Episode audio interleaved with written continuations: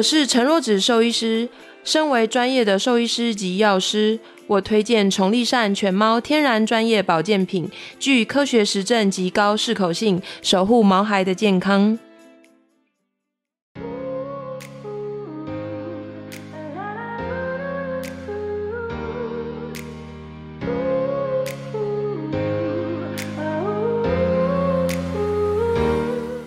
来到 Pet Talk 说宠物，宠物听我说，我是最爱毛小孩，也最爱跟兽医师聊天的 Tiffany。今天这一集，我们邀请到小布动物医院的陈若子兽医师，我们欢迎陈若子兽医师。Hello，Hi Tiffany，大家好。陈医师，像我们知道说鱼油它里面含有大量的 Omega 三，然后我对我们含 Omega 三的认识就是说它其实是就是必需脂肪酸的一种，然后非常重要，可是它不能够在体内自行合成，它只能透过饮食来补充，对不对？对，就是基本上，我觉得像其实现在很多饲料啊，或者是零食啊，都都有、哦、都有添加，但是添加。够不够这个足量？哦、然后对量的问题，然后还有就是呃它的纯度的问题。哦、呃，不是代表不是说有鱼油就一定会有 omega 三六或者有这些好的东西。那它的纯度够不够？有没有把这些东西萃取出来也很重要。那除了鱼油里面包含了 omega 三号的脂肪酸之外，嗯、那像是 DHA 跟 EPA 就非常的重要。嗯、那像 DHA 呀、啊，他们可能针对于神经的发育啊，这些大脑的发育、嗯、都是一个很重要的补充。那在心脏科，他们甚至有统计说，就是 DHA 跟 EPA 对于心脏的保护、抗发炎最好的比例，可能是一点五比一的这样子的比例。嗯、所以一天摄取量可能一只呃小型犬猫大概抓在三百到五百毫克的话，嗯、那可能 DHA 至少可以有可以补充到可能三百六十啊，然后 EPA 就可能是一百四十这样子的比例，或是接近这样的比例，就会对于针对于心脏的保健会更好。它其实萃取出来之后，它其实不是会造成身体的负担的，嗯、因为很多人都会有一个迷失，说它就是油，嗯、那是不是很油？那我们家年纪大了，哦、胰脏炎，或者是它很容易有肠胃问题，它是不能吃这个鱼油。哦、但有经过纯化过萃取的鱼油，它其实会把这些大分子的东西滤掉，嗯、然后甚至就是留下这些比较好的东西。对，所以它也是好油的一种嘛，对不对？对，是好油一种。像像人的话，它就是用。好的脂肪酸跟好油去，不管是帮身体抗氧化，跟就是去取代不好的东西。对。那在动物身上的话，就是这些好油就可以帮助，不管是眼睛、神经啊，或者是呃身体的大重要的器官的补充，这样子。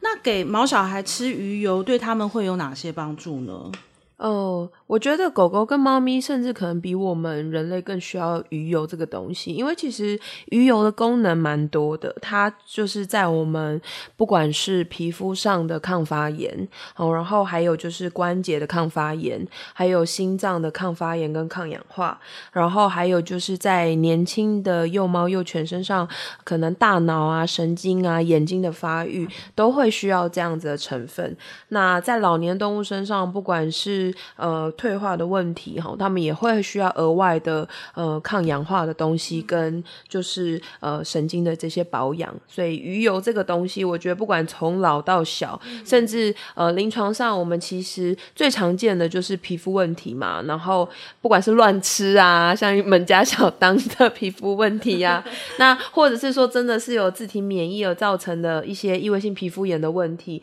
那他们嗯、呃、皮肤的。呃，自体免疫的发炎跟失调也都会需要鱼油去做一个帮助啦。我觉得可以减缓，甚至去帮助皮肤的稳定度。那有哪一些毛小孩他会特别需要吃鱼油啊？临床上我们会特别推荐，就是有心脏病的小朋友，哦、然后还有就是有异位性皮肤炎、有皮肤问题的小朋友。哦、然后再来就是，如果说它是一些像折耳猫啦，或者是有大型犬，他们是有一些关节的状况的。对。那呃，它对于关节的抗发炎也是有一点帮助的，所以就是整体来说，鱼油不管是对于骨头关节，然后对于心脏重要的器官，还有对于身体最大的器官皮肤，都是有都会有好处。所以其实鱼油的应用很广，所以有时候我们在挑选保健品的时候，如果它刚好就有这些问题，嗯，那它的首选就是鱼油，嗯，对，因为它呃吃一个东西，它可以做到很多器官的保养，是。哇，没有想到一个鱼油就是可以影响这么多诶。那其实讲到保健品啊，我觉得各种保健品哦，其实在四主心中都有很多的迷思，然后甚至有一些的喂食方法可能甚至是错误的。那以鱼油来说，我们常见在喂宠物吃鱼油的时候，比较容易犯哪一些错误啊？我觉得就是要么就是求好心切，嗯、然后一个失手给他很多之类的，或者是说就是呃，可能觉得哦，我们也吃很好啊，我觉得这个东西很好，那我也给他一点这样子。我们一直在强调动物的生理还是很很多一大部分是没有办法代谢的，而且它们那么小一只，所以它们其实跟我们的东西会不太一样。嗯，就以鱼油来说好了，它也不是说完全。可以一直吃吃么吃很多，然后都可以，嗯、身体不会有负担。嗯、它还是有一个上限。所以像猫咪的话，建议就是不要超过可能每天三十毫克，啊。嗯、然后像狗狗的话，最好就是抓在我刚刚说，不管因为它有分大小型犬啦，所以我觉得抓在可能三百到五百以内。那通常我们上面标示都会有一些建议剂量的。所以呃，像宠立善它，我刚刚说它标示很完整，对所以它里面的剂量很清楚。那如如果说你想要加强补充，我们可能。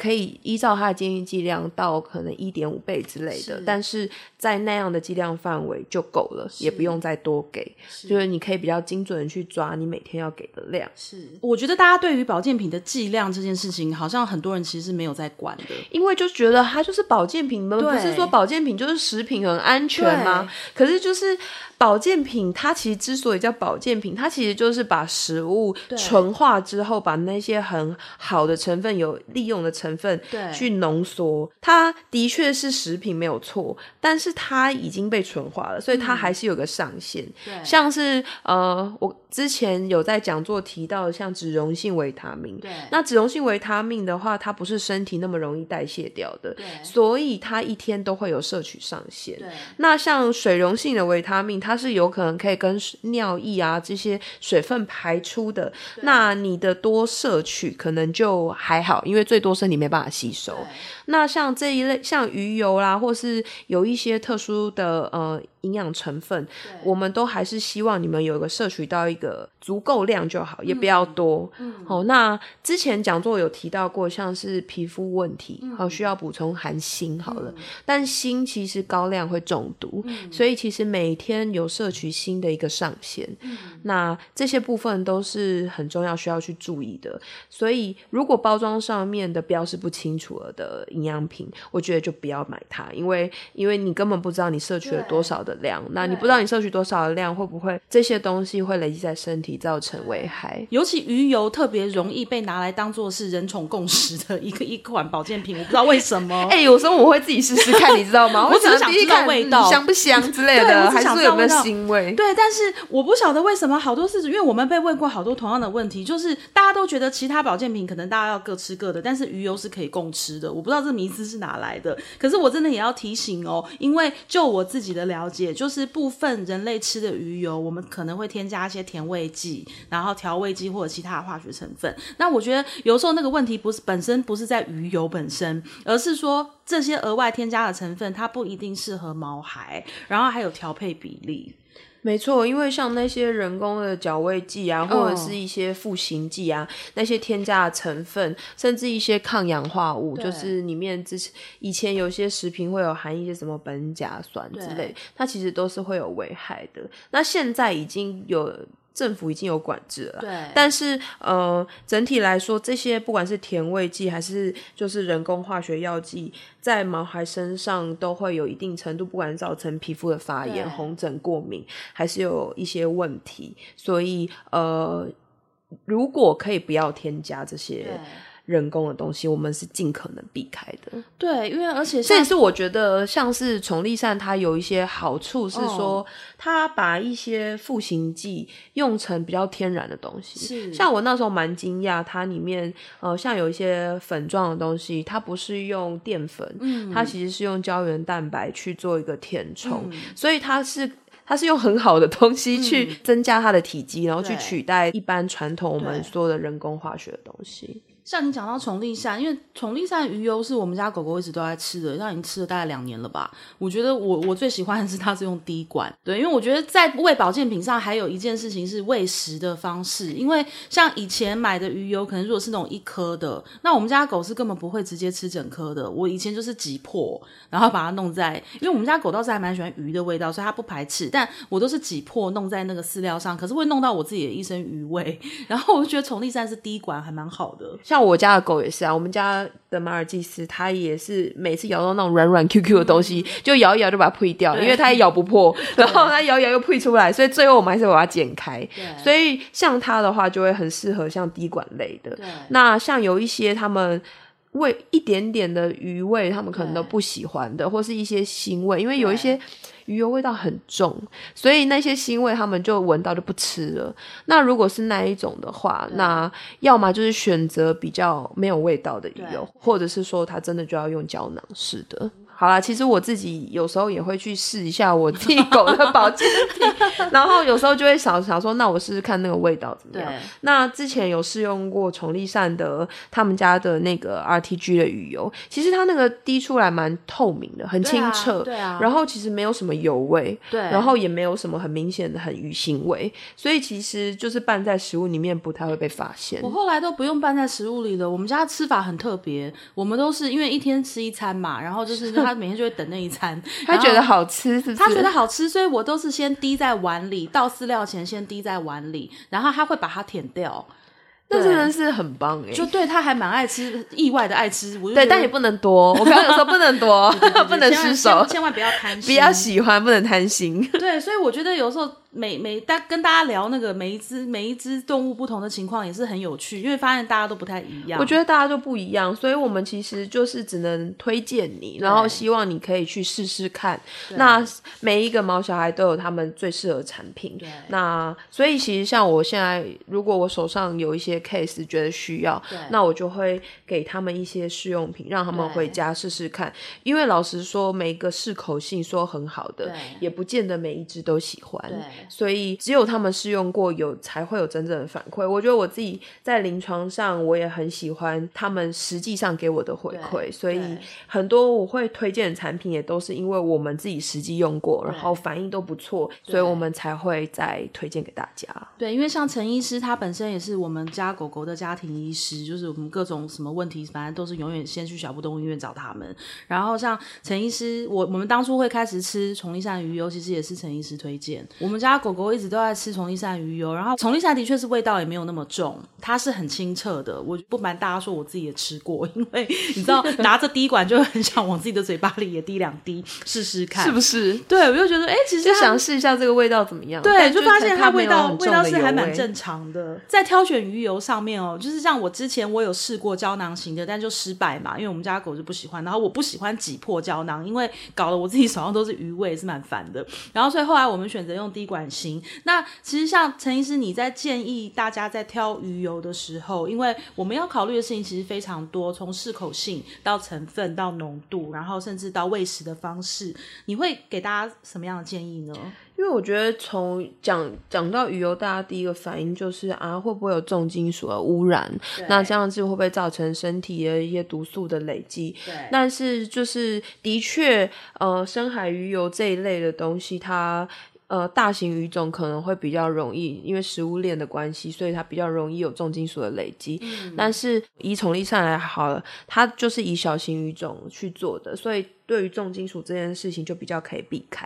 然后还有就是鱼油它有不同的形态，好像有什么酯化型啊，然后像那一类可能吸收的状况就没有办法那么好，那像 RTG 型的鱼油就会是吸收会是比例上会比较好的，那所以在选择上面我们也会希望可以使用就是呃吸收。比较好的 RTG 的鱼油，那再来就会是有没有含一些 Omega 三的成分比例，还有 DHA 跟 EPA 的浓度嘛？这样的成分下，如果它有足量的 DHA、EPA 的浓度，对于不管是神经、大脑的呃帮助都会是更好的。对，所以整体来说，嗯，就像我们说的，我们自己试用过，觉得。大家的接受度高，然后再就是它的成分比例，还有就是原料用的好，那就会让我们比较放心推荐给四主。毕竟这个是不能砸我们自己的招牌，对，就是好跟不好，他们一定会给我们反馈嘛。所以就是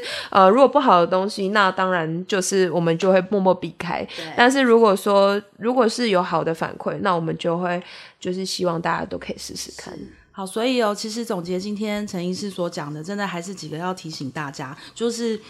我们。常常就像我自己也常犯同样的错误，像因为他是我家庭医师，他很了解我，所以他刚特别有提醒我，你不要因为那个觉得哎、这东西还不错，我的狗又爱吃，就自己随便 double 剂量，然后觉得说哦多吃挺好的。对，其实不是什么东西都都 都是这样子。然后再来就是我们真的不要用自己的思维去认为说哦我们人也可以吃，那动物为什么不可以吃？尤其是鱼油，鱼油我是一个非常算是少少数在保健品里我自己个人是非常有概念的，因为我自己就是很重视鱼油，吃鱼油这个保养。那像我常常在电视上会看到，尤其是你知道购物台都会比较夸大，他们就会很喜欢讲说什么呃市面上最高浓度，什么最小颗，什么最好吞，不造成负担什么的。我其实有时候看到这种广告词，我心里的第一个念头就是对，然后你如果拿去喂狗。这个剂量就完全的超标，然后跟整个浓度就不对，所以真的还是要提醒大家，就是我们常常讲，很多人都问我说：“哎，Tiffany，你都怎么选择狗狗的保健品？”我说：“就选兽医师推荐的啊。”我说：“好，当然第一个我占一个优势，就是